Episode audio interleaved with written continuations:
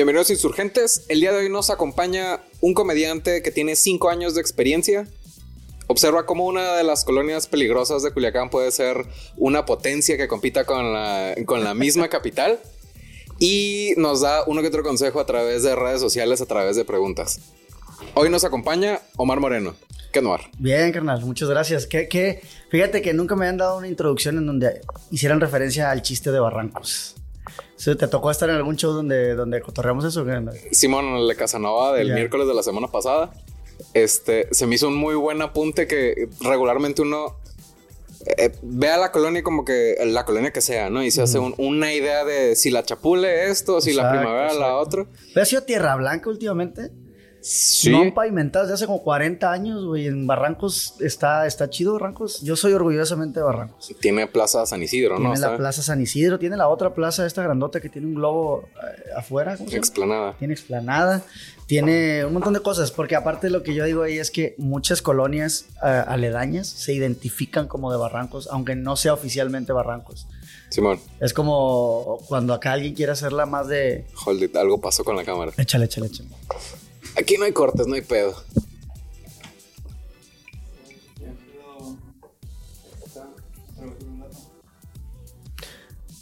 Sí, a los amigos que vean estas fallas técnicas, hay un gato por aquí que está arruinando la vida de las personas, justo como lo hicieron conmigo. No, no es cierto. sí, pinche Salemjandro, le encanta el desmadre. ¿Cómo se llama? Salemjandro. Salemjandro. Es que es mexa, pues, entonces dices, ¿cómo le pones para que se vea mexa? ok pues Raúl, ¿no? O sea, sí, de que Javier. Mi tocayo. sí. Este.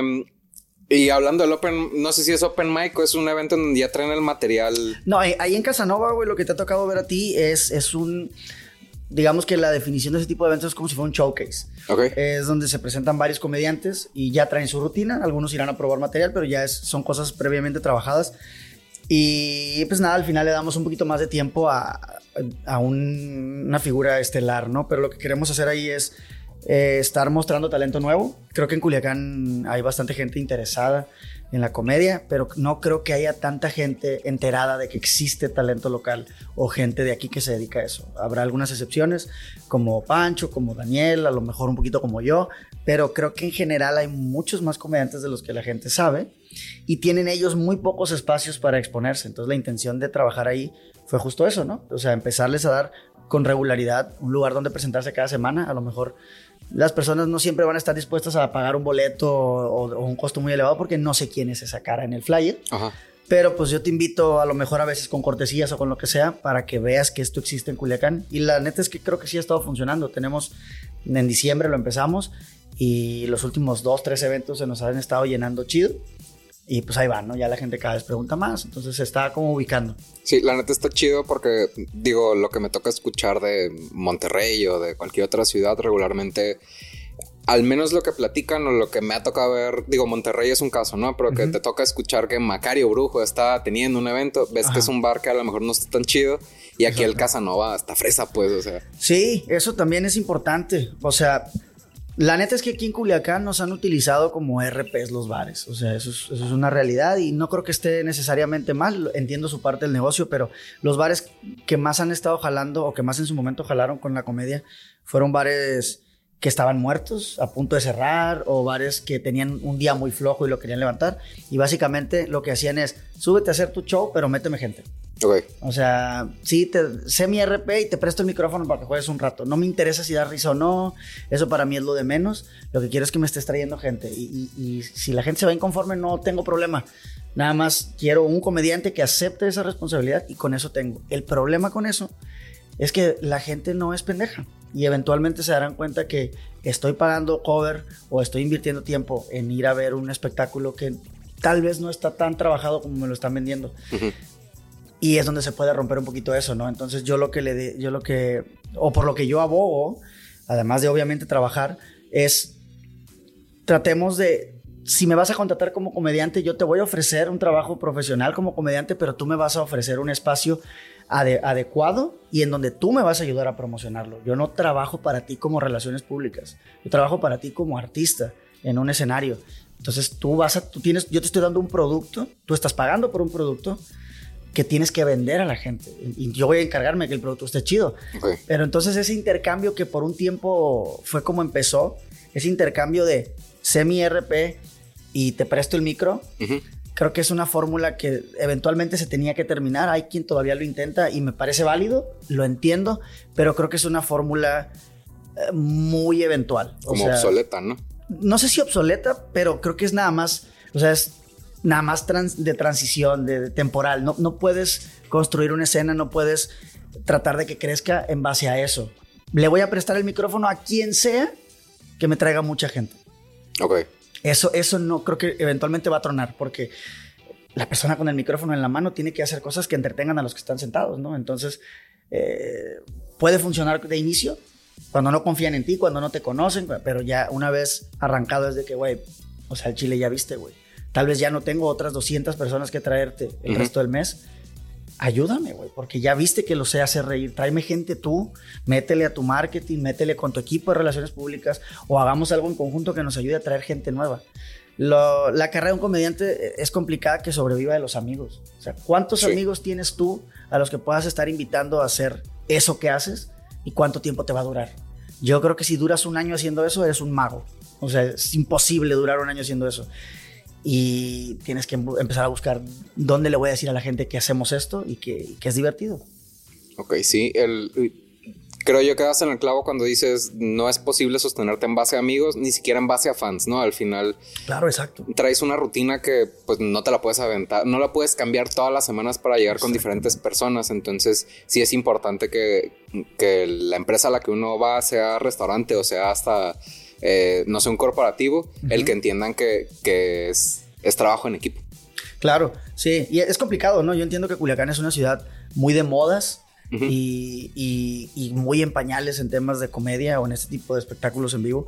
Pero de que se puede, se puede. O sea, yo, yo el ejemplo más burdo que tomo es, vienen eh, comediantes fuertes de fuera y llenan teatros dos, tres fechas, entonces, y, y pagan miles de pesos incluso a veces. Entonces yo digo, hay gente que también quiere ver eso, pero no todas las veces se quiere esperar seis meses para hacerlo y no todas las veces quiere gastar dos mil bolas cuando lo hace. Entonces habrá un día que, ah, un comediante que hubiera aquí, pinche cover de 100 pesos, 200 pesos. Eso existe y creo que no suficiente gente lo sabe todavía. Sí, y es importante darle difusión porque al final a todos nos gusta reírnos, pues está enfermo el que no le gusta reírse. Eh, y hablando de eso mismo, Sinaloa es conocido por muchas cosas en las noticias, este, pero no precisamente por sus comediantes. ¿Cómo, empieza? ¿Qué te motivó a, meterte por ahí?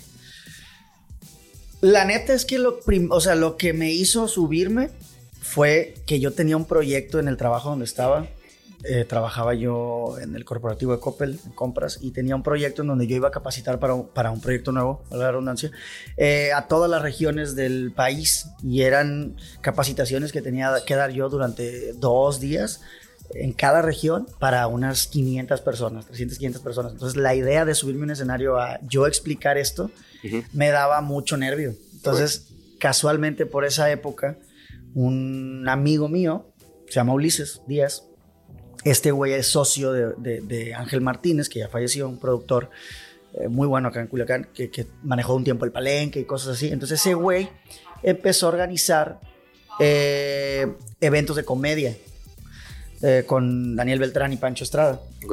Y a través de mi amigo Ulises y luego yo que tenía una amistad con Pancho y con Daniel, me empezaron a invitar. Oigan, venga, para que venga más gente, para que más gente conozca acá y que haya más comediantes. Y al final, pues esto del trabajo fue lo que me dijo, bueno, pues lo voy a intentar mínimo si no soy bueno, si no me gusta, estoy subiéndome un escenario y me va a servir para el trabajo. Eso fue lo que me motivó, que me invitaron estas tres personas eh, y que yo pensaba que me podía servir para el trabajo. Ok, fue como que algo secundario en un principio. Sí, en realidad yo jamás pensé hacer lana de esto ni dedicarme a esto, no, no tenía ni la más mínima intención. Sí estaba muerto por dentro en la oficina haciendo godín, la verdad, no me, no me gustaba tanto pero pues para mí eh, en ese momento eso era la vida, ¿no? O sea, tengo que hacer que avance mi, mi carrera en la oficina y, hasta ahí. Nunca imaginé que fuera a resultar en esto, pero eso fue lo que me hizo iniciar. Hola, ahí tienes compañía. Ahí hay un gato atrás de mí. ¿Qué te iba a decir? Este, ¿y en qué momento dices, ok, sí voy a hacer carrera de esto? Porque pues, me imagino que ahorita ya no estás trabajando en Coppel y dices, ok, va, me lanzo. Pues yo ya estaba haciendo un varito de la comedia, tenía como un poco más de un año y se combinaron varias cosas. O sea, yo ya empecé a distraerme mucho de la chamba. Llegaba, llegaba desvelado, a veces amanecido por estar editando, editando videos, escribiendo. También porque la vida, la vida del comediante es muy nocturna y entonces de repente yo siempre lo tuve muy claro desde el principio.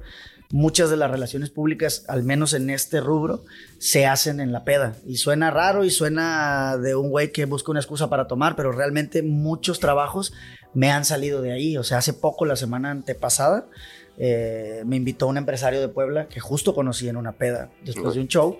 Vino de Puebla, me invitó, fui a agarrar la peda con él y de ahí me salieron dos eventos. O sea, entonces pasa este tipo de cosas. Yo desde un principio lo tuve muy claro. Entonces ya llegaba yo no en la forma idónea al trabajo y yo ya estaba pensando en los shows. O sea, yo en mi hora de comida me iba a hablar con bares, con restaurantes, en lugares donde me podía presentar. Y se combinó eso con que eh, me iba a cambiar de área. Ya no iba a estar en el área en la que estaba, me iba a mover. Y en esa transición algo se trabó que ya fue para mí como, ah, pues tienes que volver a buscar otra área. Te ibas a cambiar, ya te ibas a salir de acá, ya no estabas a gusto, tal vez ya no estaban a gusto contigo tampoco. Este cambio se trabó y fue la hueva de volver a buscar y entrevistas. Y dije, no, ya, yo ya no quiero ser Godín, la neta es que no quiero ser Godín. No me estaba yendo tan mal de la comedia sí ganaba menos, pero dije, voy a renunciar seis meses. Ok. Si en seis meses no igualo mi sueldo, regreso. Busco cómo regresar. Y me puse un horario, tú trabajas de tal hora a tal hora y a huevo tienes que estar haciendo algo. O buscando lugares o escribiendo, lo que sea.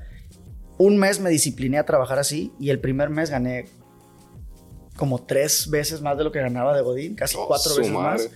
Y ahí yo dije, no, no, no vuelvo a sentarme en una oficina.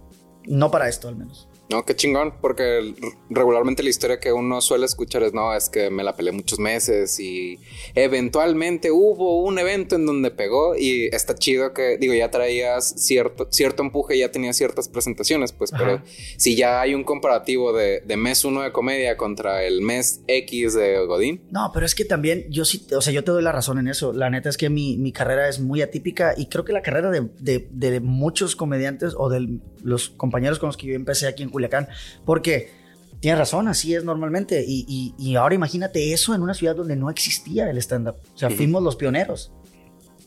Y hacer esa cantidad de varo, pues la gente es que tiene mucho mérito, obviamente de los primeros que lo iniciaron.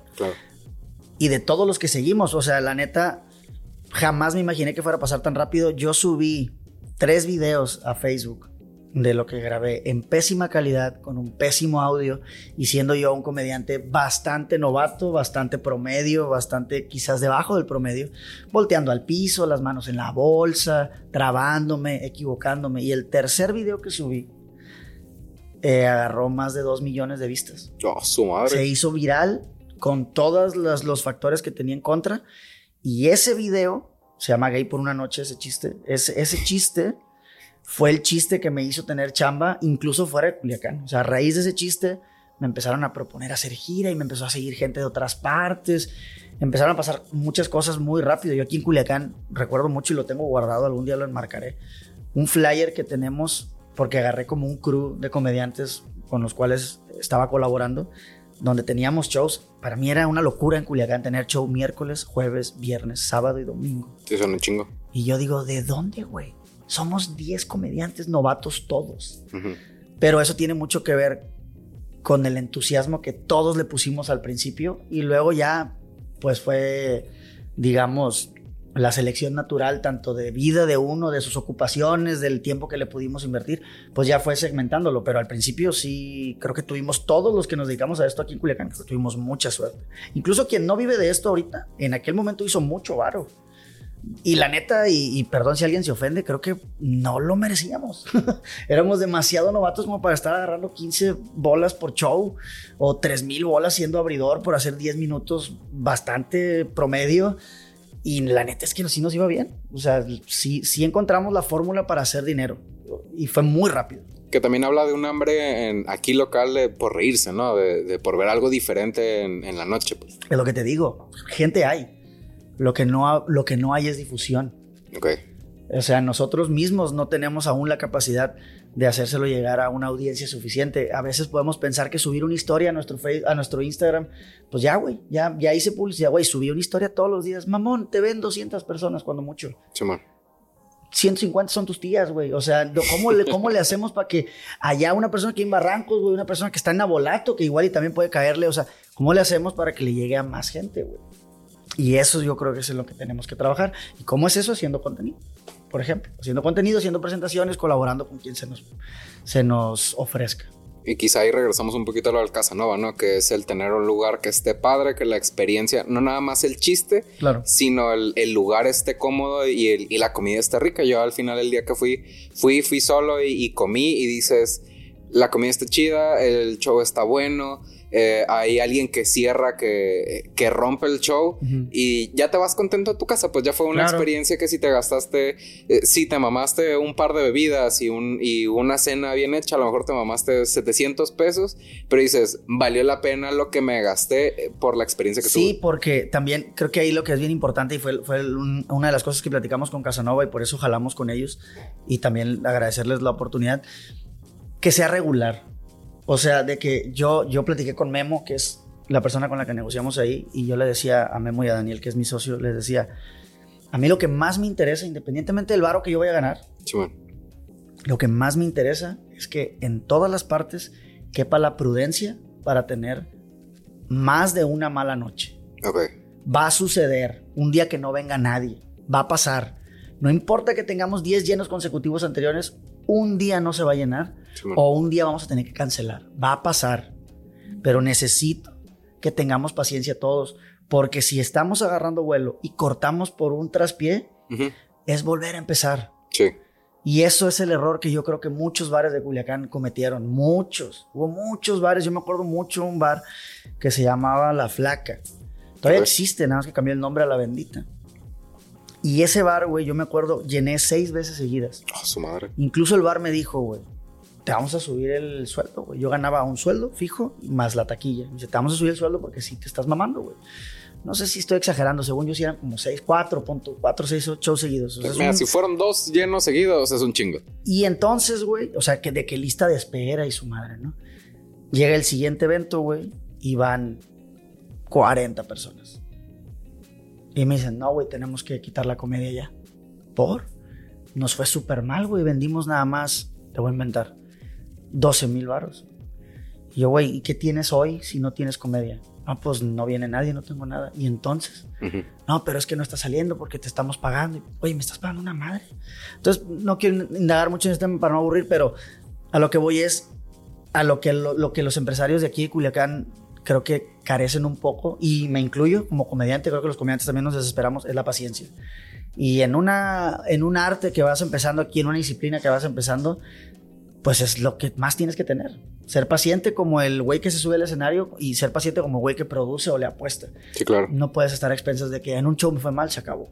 Al final, en cualquier negocio, sea comedia o sea arte, o sea lo que sea, hay meses de vacas flacas y hay meses de, vacas gordas. A nosotros nos pasa también y les pasa a todos los negocios. Pues al final no, no sé, no cierra Coca-Cola por un mes de menos ventas. Pues lo que hace es ver cómo le hacemos para estar vendiendo más. Exacto. Sí, sí, sí, sí, sí. Y, pues bueno, tiene, es un proceso, ¿no? Y es un proceso y yo creo que, aunque pues, he escuchado a algunos compañeros pensar que ya estamos bien parados y todo, yo insisto de que puede haber uno que otro referente muy efectivo en el escenario, incluso conocido, pero como escena, y tenemos que vernos así, somos una escena, nos guste o no, nos caigamos bien o nos caigamos mal, seamos competencia o no, somos una escena, y como escena estamos en pañales todavía. Nos falta mucho, trabajamos bien, avanzamos muy rápido, pero todavía nos falta.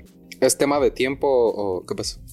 Como, como escena, ¿qué crees que falta para para volverse acá, o sea, como para dar el siguiente paso, que es, hay un escalón marcado, una línea entre la cual cruzar. Repito la pregunta porque no trae micrófono. Este, Irán pregunta que si como escena, ¿qué, ¿qué escalón o qué crees que hace falta para llegar al siguiente, al siguiente nivel? Yo creo que hay dos cosas y, y espero no herir susceptibilidades, hablo en general. Creo que nos falta lo primero, más unión como compañeros. Sí creo que hay una división provocada por nosotros mismos eh, temas de competencia, tal vez de ego, tal vez simple y sencillamente de, del miedo a colaborar, no lo sé, puede haber varios factores, pero sí creo que nos falta ser más unidos, creo que incluso los que trabajan juntos trabajan juntos, pero no son tan compas. ¿Me explico? Entonces creo que eso podría sumarle el estar más unidos, que si está este bando, que si está este otro bando, güey, todos estamos intentando buscar lo mismo y el que, y el que le vaya bien a uno, ese, si un güey ahorita revienta y se hace más famoso que Franco Escamilla, no todos van a poder ir a ver a Franco siempre y Franco no siempre se va a presentar. ¿Qué van a decir? Bueno, ¿qué otro güey hay? O sea, todos nos va a beneficiar. Entonces creo que el entender eso es algo que nos hace falta y creo también, ahorita que te mencionaba que nos fue chido desde el principio, creo también, y lo he platicado con otros compañeros de Ciudad de México, por ejemplo, que ellos, por ejemplo, el tío Robert me comentaba que en Ciudad de México tuvieron un periodo en donde todos estamos jugando al comediante Ok. y a ver qué sale, ¿no? Y venimos porque nos gusta y cotorreamos y agarramos la peda y bla, bla. Llegó el varo y empezó a haber un poquito de competitividad. Aquí el varo estuvo desde el día uno. Ok. Entonces creo que ahorita sale un comediante nuevo, tiene dos semanas de hacer open mic, da mucha risa en el open mic, lo invitas a abrir un evento y la primera pregunta que te hace, que no me parece una mala pregunta, pero me gustaría que no fuera la primera, es ¿cuánto me van a pagar? ¿Y por qué tan poquito? Casi siempre es la primera pregunta y, y esa combinación. ¿Cuánto y por qué? ¿Y por qué no más? Y no, obviamente no todos lo hacen, pero creo que sí es algo que está en la mente. Y sí nos hace falta entender que pues no se trata tanto del barro al principio, ¿no? No, se trata de hacer reír y de, de que la raza quiera volver a escucharte, ¿no? De que te busquen en internet, de que busquen, no sé, en Spotify si traes algún contenido, o en YouTube, o en TikTok o en redes, pues al final Claro. se trata de que te sigan. Sí, entonces creo que pues, son esa combinación de cosas, ¿no? Yo creo que la principal es ser más unidos y, y- y si pudiera yo aconsejarnos a todos como equipo, pues de repente sí tratar de ser lo más profesionales posible, porque luego de repente disciplinarte algo que en teoría es tan cotorro, Tan de desmadre y la chinga, pues no siempre es fácil, ¿no? Pero creo que vamos bien, o sea, tenemos como escena un poquito más de cinco años, vamos a cumplir seis ya. Y creo que para el tiempo que tenemos no vamos nada mal, pero podríamos siempre mejorar. Sí, claro. Hablando de mejorar, una de las preguntas que traigo por aquí apuntadas es si has tenido algún show en donde el chiste no nada más no haga reír, sino que te haya jugado en contra. La neta no. O sea, en un privado sí. Me ha pasado en shows privados que, yo creo que son diferentes. Pero en un show así, en un bar mm, normal, o sea, digamos, a lo que estoy acostumbrado, eh, no quiero sonar mamón, pero la neta es que no recuerdo una mala experiencia como tal. O sea, puede que me haya sucedido, no, no me viene a la mente ahorita, mucho menos que se me haya volteado. Nunca, nunca he tenido problemas con el público, nunca me ha pasado nada. Una vez en, en un bar que se llama West, Ujú. había un güey muy borracho en la primera fila, se paró a intentar quitarme el micrófono, Ok. pero en cuanto se paró llegó seguridad y lo sacó. O sea, es lo más cercano a que algo me suceda y no iba a ser un chiste, iba a ser un señor borracho, ¿no? Pero no, la neta no. Ahora, si te puedo contar una mala experiencia, me pasó aquí en una fiesta privada, Ok. eh, estaba dando show en un cumpleaños. Estaba lleno de gente, eran como unas, yo calculo unas 150 personas, pero absolutamente nadie quería escuchar a un comediante. Yo creo que yo era fan de la esposa nada más.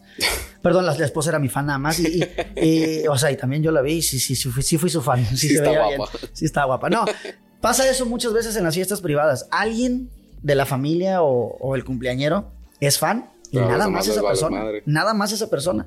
Entonces, la persona que me contrató, yo creo que era mi fan, y me ponen a hacer show después de un grupo norteño. O sea, la, la gente estaba bailando.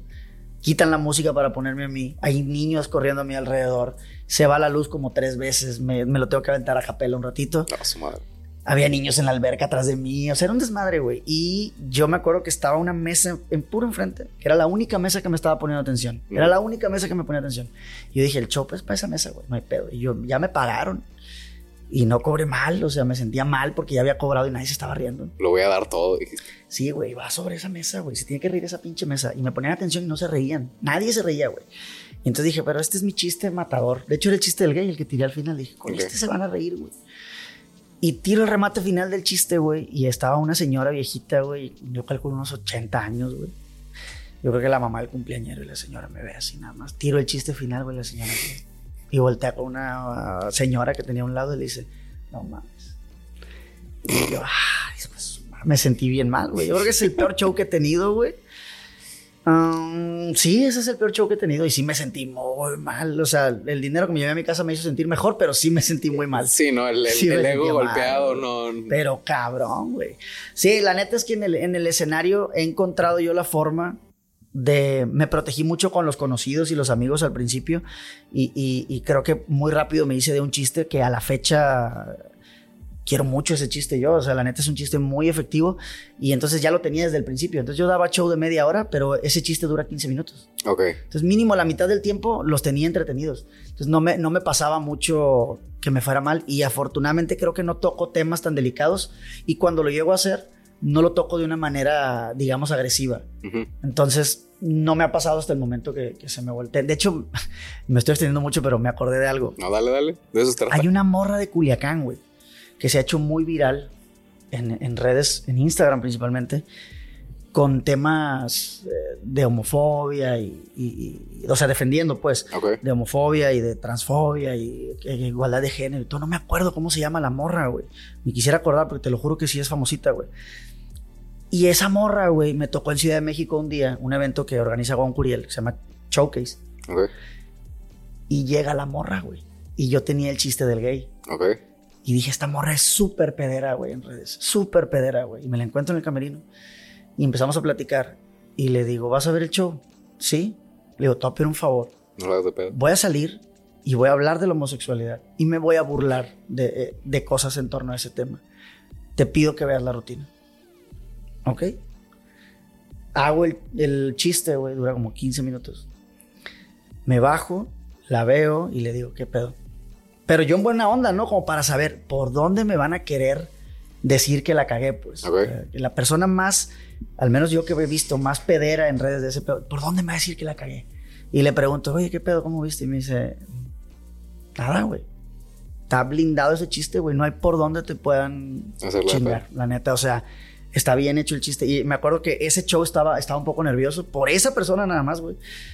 Y me fue chido. Entonces creo que cuando llego a tocar esos temas, güey, no me meto en pedos, la neta. Algún día lo haré, no lo sé. Pero hasta ahorita no me ha pasado. No, pero está chido. A mí me gusta mucho de tu estilo que si bien eres contundente en el comentario, Ujú. si eres como elegante a la hora de, de girar la, la conversación para, para no raspar mueble, pues al... Sí. Es, pues, es la intención, sí, claro, pues es la intención. Pero pues hasta ahora no, afortunadamente. ¿Tienes algún comediante favorito mexicano? Pues es que no, no es estando pero como tal, pero a mí, a mí el primero que yo conocí y me gustó mucho fue Polo Polo. O sea, a mí sí me gustaba mucho Polo Polo y el primer, no me obsesioné como tal. O sea, te soy sincero, tampoco, no es que lo lloré cuando se murió ni nada. O sea, No. qué mal pedo que se murió una persona. Pero sí hubo un güey que me obsesionó por ahí del 2015. Franco Escamilla, güey. Cuando vi los videos de Franco Escamilla en YouTube, digo en Facebook, me acuerdo que ahí me los encontré. Incluso me acuerdo del primer chiste que le vi, que era un chiste en donde contaba cómo las una bola de amigas iba a un antro Ujú. y qué hacía, qué papel jugaba cada una, ¿no? Entonces Sí, se me hizo muy bueno ese chiste y, y desde ahí empecé a buscar todo lo de Franco y fue, fue un güey que me metió mucho en el stand-up mexicano. Yo realmente no conocía stand-uperos mexicanos hasta que lo conocí él. Yo creo que esos dos son los que más me han gustado. está chido. ¿Y extranjeros? Híjole, me gusta mucho un güey que se llama Louis C.K. Sí, a huevo. Eh, me gusta mucho Bill Burr Ok. y me gusta mucho Dave Chappelle. Yo creo que son los, que, los tres que más me gustan. De Dave Chappelle me gusta mucho cómo toca temas bien complicados y, e incluso en- encuentro una manera de, de narrarte alguna historia que termina de cierta, de cierta forma pues mostrándote algo de cultura, ¿no? Se tiene por ahí un chiste de Emmett Till, un, un afroamericano que, que, pues ayudó mucho al, al pedo, bueno, un suceso que le pasó ayudó a- al pedo de la lucha por los derechos y todo eso, o sea, te, te llega a contar cosas bien históricas muy importantes Simón. de manera graciosa y, o sea, está muy bien. Eso, o ese güey me gusta mucho. Son sí. mis tres favoritos, yo creo. Sí, Chapel es referente yo creo que para todo el mundo. Y yo, por lo que me ha tocado ver en otros especiales o entrevistas, pueden mencionar a uno de los anteriores, pero es como que más común que mencionan a, a Chapel justo por ese motivo. Es que ese cabrón, güey, hace comedia desde los 14 años, güey. Es una pistola. O sea, no seas mamón, tiene como 40 años de experiencia el güey, tre- 30, no sé cuántos. Es un mundo, güey. O sea, ya no hay, no hay nada que no pueda intentar ese güey en el escenario. Luego, eh, eh, después del Chappelle Show y se fue rato, sea, desapareció. Sí, desapareció. Sí, sí, Y sí. volvió, y volvió bien cabrón, Sí. o sea, el vato pues. Es una maquinota. Greatest all time, como dicen por ahí. The Sí. GOAT. Que aparte le dieron, o no sé si se lo dieron o, o quedó a medio camino y él propuso otra cosa, su nombre a un, creo que una academia o un auditorio. Órale, no, sab- no sabía eso. Es un es es una- es un auditorio de, de donde él estudió, de la misma escuela, y pues por lo mismo de, la, tra- de todo el, por el rollo social que hay ahorita, Sí, bueno. este, abogaron por que no lo tuvieran. ¿Sabes qué se me hizo bien chido, güey? Que quisieron tumbarle el especial de Netflix. Y el señor Netflix, o sea, lo amenazaron, hicieron, se juntaron afuera de las oficinas y todo. Muchos empleados dijeron, o lo tumbas O renunciamos. Y dijo el vato, pues hay más gente que contratar, güey, no lo voy a tumbar. Se me hizo bien chingón, güey, porque ahorita estamos en una época en donde quedar bien con las masas es, es, está a la orden del día. Ah, O sea, a mí me pareció una buena idea poner ese gato ahí, pero se quejaron los amantes de los gatos, quítenlo la chingada y hay que pedir perdón y hay que decir que nunca más lo vamos a hacer. Es el camino fácil, güey. Ahorita las empresas le están queriendo picar a todos los botones, güey. Cuando estás jugando en la pinche maquinita y no sabes cómo, cómo ganarla, el duelo, haz todo, güey.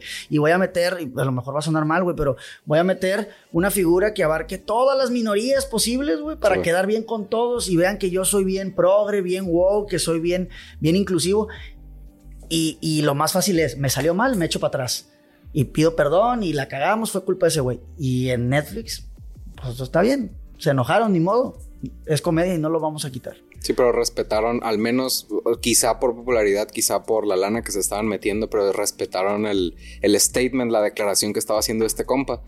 El, en otros programas me ha tocado que, ven, que tocan este mismo tema, en donde, eh, por ejemplo, si bien no es comedia, pasa con, por ejemplo, las películas de Marvel, que son tan amplias y que es tanto el fanservice para tantos fans, Exacto. que dices, pues no es tan chida, güey. Dices, no, Exacto. no conecta tanto a un nivel, este, como un Deadpool, que a lo mejor llega a menos personas, pero el, el, eh, eh, es menos personas, pero está mejor colocado porque Es que es- lo que pasa es que es más auténtico, güey. es correcto. O sea, eso es algo de lo que, incluso en- en- hablando de la comedia en, cuanto al escenario, creo que habemos muchos de repente, siempre me voy a incluir, lo haga o no lo haga, porque luego de que, ay, estás hablando mal de la gente, todos la cagamos. Pero creo que caemos mucho en el, en el, en el buscar a alguien a quien imitar. Y entonces es una parte muy complicada ahorita que, es- que, que decía mi compa de que qué nos falta, creo que también puede ser eso, un poco. Buscar qué es lo que queremos decir nosotros, independientemente de lo que estén diciendo los demás. Ah, es que Adrián Marcel es bien irreverente, ah, es que el Cojo Feliz es la mejor pluma de México, ah, es que el tío Robert es bien, es bien así, bien así. Es que Franco Escamilla cuenta anécdotas bien verga. Sí, ¿y tú qué quieres hacer? Y para que eres bueno. Ujú. Y si, ah, exacto, ¿no? Y si no eres bueno, puedes, puedes buscar ser bueno. Hay, hay cursos que tomar, hay, hay, hay, formas de practicar, hay maneras de probarlo. Pero tú qué quieres hacer? No qué está pegando hoy. Que me dice un compa el otro día. Hombre, güey, es que ahorita es el año del, es el año del norte, güey. Ahorita todo lo norteño, güey, va a pegar, güey. Entonces hay que hacer un proyecto, güey, donde metamos una morra en sombrero, un calzón cachetero dando tacos. Pues sí, güey, es lo que pega, ok. ¿Tú qué quieres hacer, güey? ¿Qué te gusta a ti, güey? Yo pienso en la comedia que a mí me gustaría ver Ok.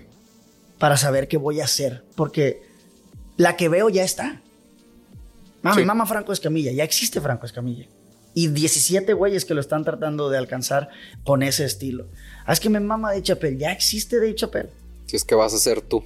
Exacto, güey. Eso, eso creo que es importante también para, para desarrollarte en la escena. Está chido. De hecho, era una de las preguntas, ¿no? ¿Qué le recomendarías hacer a alguien que, que quizá que va empezando o que tiene broncas para escribir? Subirse todas las veces que pueda. Súbete a todos los lugares que te inviten. No, que está bien feo, súbete. No, que no me pagan, súbete. No, que no estoy preparado. No es culpa de los demás, güey. Súbete, prepárate. Eh, castígate por no haberte preparado y súbete sin nada que decir a ver qué chingados pasa, güey. Súbanse siempre. eh, no se vuelen. Si les va bien un día, no se, no se depriman. Si les va mal otro día, va a pasar, eventualmente va a pasar y va a pasar pronto. O sea, eso es un miedo que se tienen que quitar a mí. Hoy justo una, una persona, una, una mujer, me decía que quiere meterse a un concurso que estamos organizando, que estamos produciendo, y me dice, es que me da mucho miedo no dar risa. Y le digo, pero ¿te gustaría dedicarte a la comedia? Me gustaría intentarlo un tiempo, subirme varias veces, ver si me gusta, si no me gusta, ver si soy bueno o no. Y le digo, bueno, en ese tiempo que te gusta, seis meses te gustaría intentarlo. "Ah, A lo mejor, bueno, en esos seis meses no vas a dar risa varias veces. Va a pasar.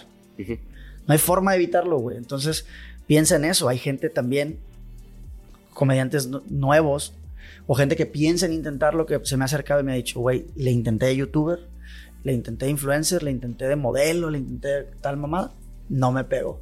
Y veo que se está poniendo de moda el stand-up.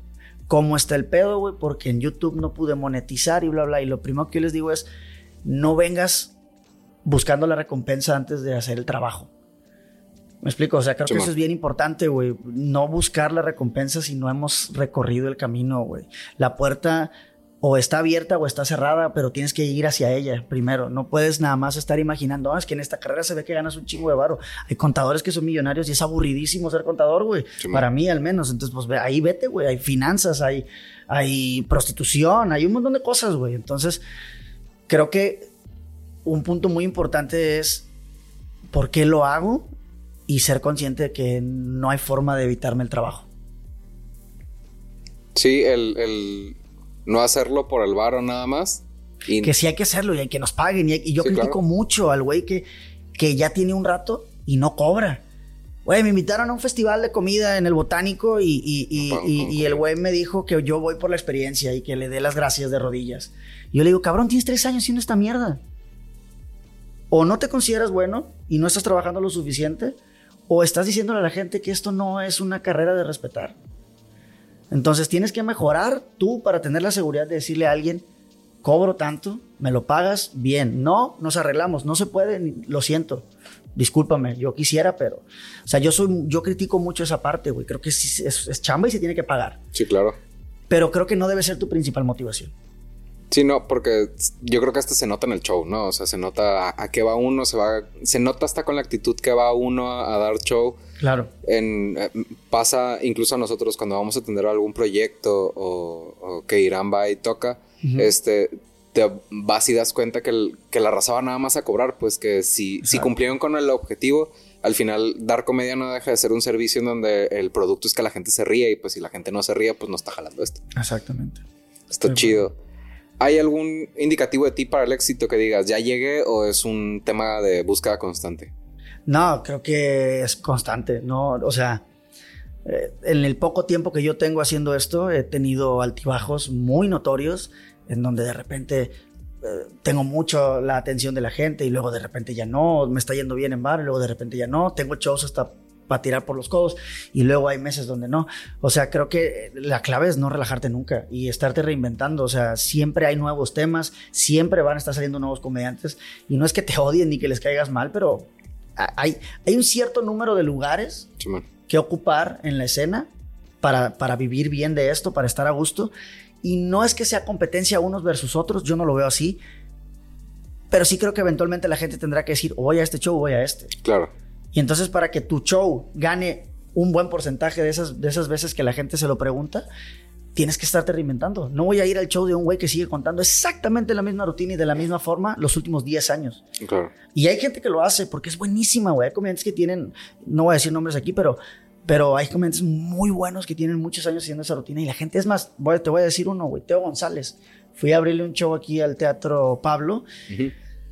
Y a pesar de que la gente le estaba pidiendo como si fuese un concierto, tira el chiste del fresa, tira el chiste del fresa. Lo coreaban, güey. Y con ese cerró. Pero aún ese vato, güey, que tiene esa ventaja de gente que ya sabe qué chiste va a escuchar y lo va a ver, el cabrón se aventó una hora nueva. Siendo un señor que ya no necesita nada, güey. A mí denme mis X cantidad de varo y llénenme el teatro ustedes, empresarios. Claro. Y el vato, güey, me dio mucha ternura y me, y me, y me dio un ejemplo, güey. Cuando termina el show, yo le abrí ese show, termina, sale del, del, se va al camerino y me dice, ¿lo viste? Y digo, sí, sí lo vi. me dice, me dio mucha ternura esto, güey. Me dice, ¿verdad que sí hago stand-up? El vato pensando, ya no soy solo comedia de la vieja escuela. Estoy intentando hacer stand-up. Y escribí esta rutina ¿verdad que sí es stand-up? Y yo, ¿qué le voy a decir yo a usted, señor? No mames. ¿Sabes, güey? O sea, sí, güey, así se hubiera sacado el chile, güey. Yo le aplaudo, güey. Entonces, o sea, me halaga, pero me dio, me, me dio mucha ternura, güey. El hecho de que estoy tan metido en esto todavía, a pesar del éxito y la trayectoria que tengo, que le sigo chingando y sigo teniendo de repente estas duditas de, lo que, estoy haciendo y todo. Y eso se me hizo muy cabrón, güey. No sé cuántos años tenga Teo en la, en la comedia, güey. Yo creo que fácil debe tener unos 30, si no es que más.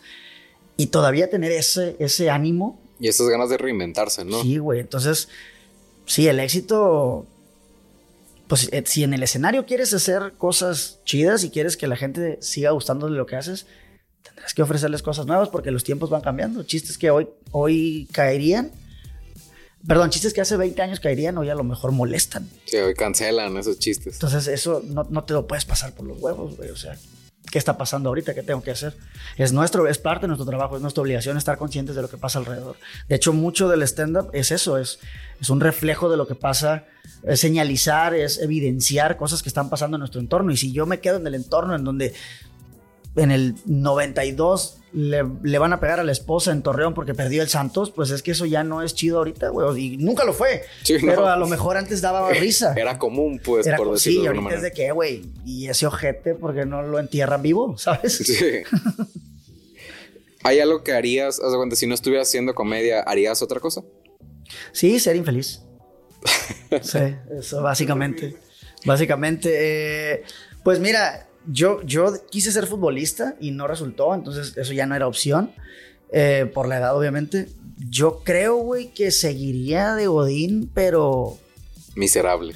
pues sí, güey. O sea, digo, no es que esta, no es, no es que este trabajo no sea estresante y no me haga sentir de repente cosas que antes también sentía, pero me motiva mucho más el, el querer estar en el escenario. Hay muchas cosas alrededor de la comedia y yo siempre le digo a la raza que me llega a preguntar, este es el escenario, güey. O sea, este es el escenario. Esta parte, este círculo es el escenario.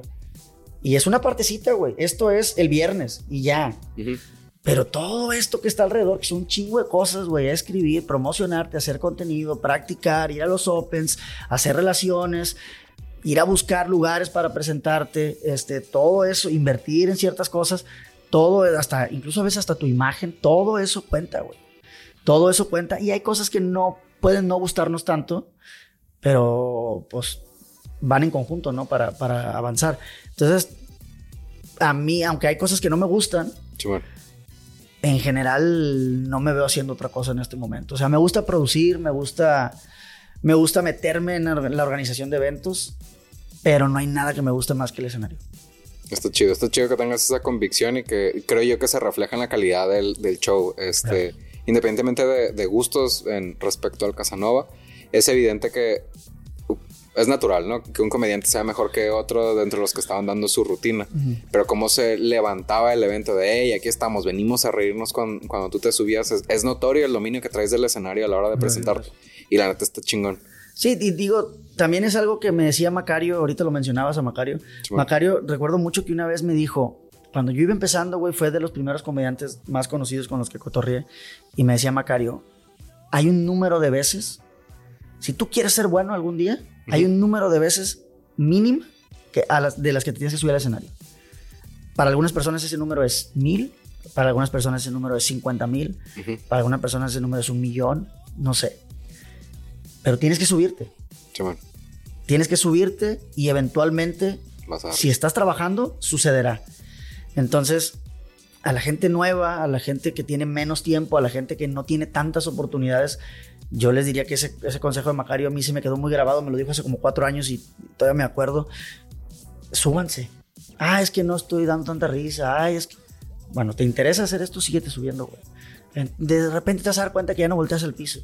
De repente te vas a dar cuenta que no dices tantas groserías como muletilla. Ujú. Te vas a dar cuenta que ya te sientes más tranquilo, ya te atreves a improvisar, ya te atreves a interactuar con la gente. Son cosas que van pasando. Yo ahorita, por ejemplo, estoy trabajando mucho en mi interacción con el público, que es algo que no había explorado, Ok.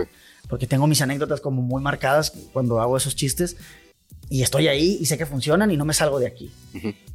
Pero entonces, ¿qué más sigue? Pues tengo que, quiero ser un mejor comediante en, en todos los aspectos, tengo que hacer más cosas. Entonces yo creo que por ahí, por ahí va el pedo. Está chido. ¿Tienes eventos próximos que quieras anunciar? Eh, sí, tengo el miércoles, este miércoles que cae 22, 23, no me acuerdo, 22, creo que es miércoles 22, Sí, eh, en Casanova, hay show, voy a estar ahí, no sé si abriendo o hosteando, pero voy a andar por ahí, Ok. van a estar otros compañeros también, Eh, voy a estar el jueves en el Open Mic de la Caja Popular, voy a hostear ese, ese evento Ok. en Querétaro. Voy a estar en Ciudad de México el viernes 24 haciendo mi show completo en el 139 de la Condesa. Y el sábado 25 voy a estar en Puebla, este, también haciendo mi show completo en un lugar que se llama Pop Time. Y voy a estar el 25 de marzo en Monterrey, en, en el escocés, en el bar escocés. Y los demás no me acuerdo. Voy a estar en el entorno bar en Tijuana, pero no me acuerdo cuándo. Y ya es lo que me acuerdo. Ok, pues si son varios eventos todo, toda esta semana. Sí, este, sobre todo esta semana, sí hay varios. Yo creo que en marzo ya un poquito más le vamos a meter a eso.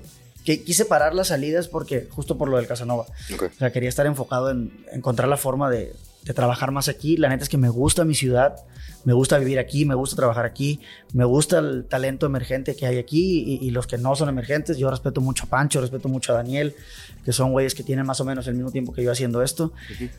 Me caen muy bien la mayoría de los comediantes nuevos que tengo la fortuna de conocer o con los que he trabajado. Entonces me gustaría que aquí hubiera más cosas para poder hacer más cosas juntos, ¿no? Lo que te decía hace rato, estar como más unidos, más que se empiecen a ubicar, que se haga un gremio en donde, ah, yo tengo mi podcast, jálate para acá, ah, tengo un show, ¿quieres abrir? O sea, Que se sienta como escena, ¿no? Que no se sienta como el comediante que se presenta tal día, sino que sí, somos exacto, parte los de este mismo culichis, grupo. exacto. Y cada quien tendrá su estilo, y ay, que este es muy grosero, ay, que este es muy ñoño, ay, que este es muy, muy lo que tú quieras, güey. Bueno, hay de todo, hay ahí un pinche menú de cosas que puedes elegir, ¿no? Sí, está chido. Yo creo que la vamos a adelantar a la postproducción de este para que salgan previo al, a, Ah, pues a la. Casanova. Este, yo creo que por ahí te damos las gracias porque estuvo muy Vale. chida. Este, me gustó mucho la visión que traes, la neta. Muchísimas gracias por No, venir. hombre, gracias por invitarme al canal. Muchas gracias, gracias, bro. Este, pues nada, vean este contenido, amigos. No sé dónde está la cámara, no sé dónde estoy volteando, pero vean, este contenido. Este, ahí me pasas el link para compartirlo. Y pues bueno, ojalá que otro día podamos seguir platicando. Claro que sí. Esto fue Insurgentes. Yo soy José Yuriar y pues ya saben, síganos en redes. eh, seguimos en contacto. Hasta luego. Muchas gracias y nos seguimos viendo. Gracias.